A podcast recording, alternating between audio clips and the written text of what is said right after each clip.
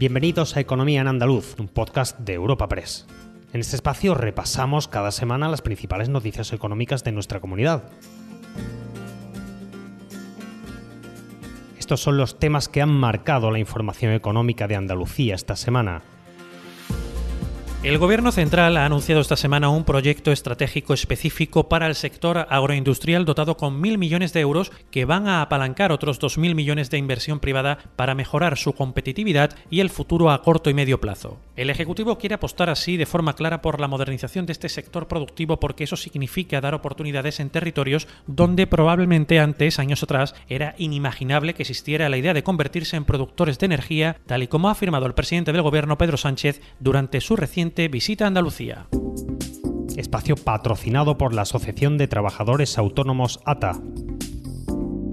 El sector agroindustrial se verá beneficiado con mil millones de euros procedentes del Gobierno central tras la aprobación en el Consejo de Gobierno de este martes de un proyecto específico. Así lo ha anunciado el presidente del Ejecutivo, Pedro Sánchez, durante su visita a una planta geotérmica en Almería que tiene como objetivo dar energía limpia a los invernaderos de la comarca de Níjar. Sánchez ha advertido de que los fondos europeos constituyen una oportunidad para España que no van a desaprovechar. Asimismo, el presidente ha subrayado el empeño y el esfuerzo de todas las instituciones públicas y sectores productivos en lograr la transición hacia un sistema energético descarbonizado y descentralizado. Pedro Sánchez, presidente del Gobierno. Hablar de transición energética, hablar de reindustrialización, hablar del sector de la agroindustria y de cómo puede mejorar su competitividad, hablar de economía circular, son conceptos cada vez más presentes en el sector económico, en nuestro sector productivo y que van a representar, no solamente, como decía la alcaldesa de Níjar, eh, una sostenibilidad eh, y respeto al medio ambiente, sino también cohesión social, cohesión territorial, oportunidades en territorios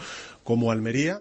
Esta semana se ha aprobado en el Parlamento Autonómico la Ley de Economía Circular con la que el Gobierno considera que abre las puertas de Andalucía a enormes oportunidades basadas en la economía verde. La consejera de Agricultura, Ganadería, Pesca y Desarrollo Sostenible, Carmen Crespo, ha defendido que esa ley será una de las más pioneras de España y que con ella se van a crear nichos de negocio en torno al reciclaje. La consejera ha enfatizado que el texto cuenta con apoyo de toda la sociedad y de los sectores productivos y ha subrayado que el Gobierno andaluz está liderando esa revolución verde que va a permitir crear empleo de calidad para el futuro. Carmen Crespo, consejera de Agricultura, Ganadería, Pesca y Desarrollo Sostenible de la Junta. Lo que pedimos es que la Andalucía circular que queremos produzca esa situación de que el residuo o el subproducto se convierta en una oportunidad y no en un problema como tenemos actualmente. Y realmente debatimos en muchas ocasiones de vertederos en esta comunidad autónoma, desgraciadamente, pero eso es lo que queremos evitar.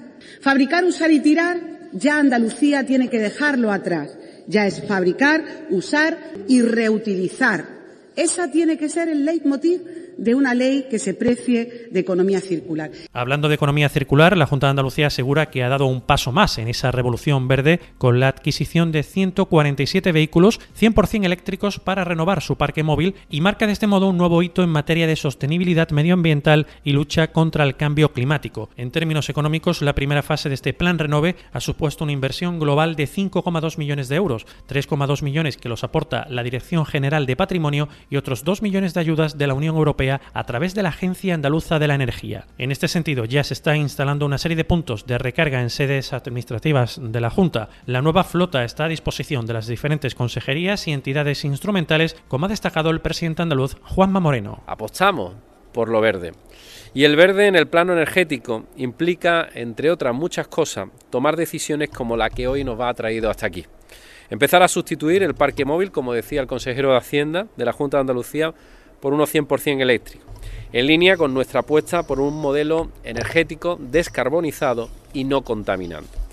La primera fase de este plan Renove de la Junta de Andalucía ha supuesto una inversión global de más de 5 millones de euros, 5.200.000 euros, 3,2 millones que aporta la Dirección General de Patrimonio, y otros 2 millones de ayuda de la Unión Europea a través de la Agencia Andaluza de la Energía. Cambiamos de asunto. El presidente de la Federación de Hostelería de Andalucía, Javier Frutos, espera que este año sea el del inicio de la recuperación tras el COVID y desea que les dejen trabajar para tener de nuevo la confianza de sus clientes, si bien dejan claro que le costará 4 o 5 años llegar a los números de 2019. Frutos ha señalado que en Andalucía, en su sector, cada vez hay menos personal incluido en expedientes de regulación temporal de empleo, unos 300. No obstante, espera que este mecanismo se amplíe porque va a ayudar a pequeñas empresas a superar esta situación. Javier Frutos, presidente de los hosteleros andaluces. Esperemos que, que, al final todo lo que sea la, ampliación de los ERTE va a ayudar, aunque sea pequeña, a las pequeñas empresas a, superar esta situación que hemos vivido desgraciadamente después del puente de la Constitución. Por tanto, bueno, creemos que eso también es, es básico, al igual que las ayudas, vamos a tener, vamos a seguir necesitando ayuda. Ahora mismo el llegar al 2019 obviamente y a esa normalidad es lo, es lo que esperamos todos a corto plazo, pero no tenemos que olvidar que se han perdido muchos compañeros en el camino. En el capítulo de previsiones el consejero de Turismo, Juan Marín, insiste en que este año será muy bueno, superando los 26 millones de viajeros, con lo que Andalucía seguirá la senda de la recuperación. En opinión de Marín, tendremos una Semana Santa muy buena, una primavera extraordinaria y un verano espectacular. El turismo, en la amplia extensión de su término, liderará el crecimiento del empleo y en el 2023 la cifra será muy parecidas a las que se registraban antes de la pandemia. Juan Marín, consejero de turismo. Y vamos en esa senda de la recuperación. Vamos a tener una Semana Santa muy buena, una primavera extraordinaria y sobre todo un verano espectacular. Así que todas las expectativas nos llevan a pensar que vamos a seguir dentro del ámbito del sector turístico tirando del empleo, no solamente en Andalucía, sino a nivel nacional, que es lo importante, que Andalucía lidere en estos momentos el crecimiento en materia de empleo eh, dentro de todo lo que es el sector del turismo, de la hostelería, de la restauración, del alojamiento turístico, es un buen síntoma. Muévete por Andalucía. Si eres menor de 30 años y resides en Andalucía, ahora tienes más fácil llegar donde te propongas de una manera cómoda, segura y económica. La nueva tarjeta joven de transporte te ofrece bonificaciones con un mínimo del 50% sobre el billete sencillo en tus viajes en autobuses, metros, tranvías y catamarán. Infórmate en las diferentes webs de los consorcios de transporte de Andalucía. Junta de Andalucía.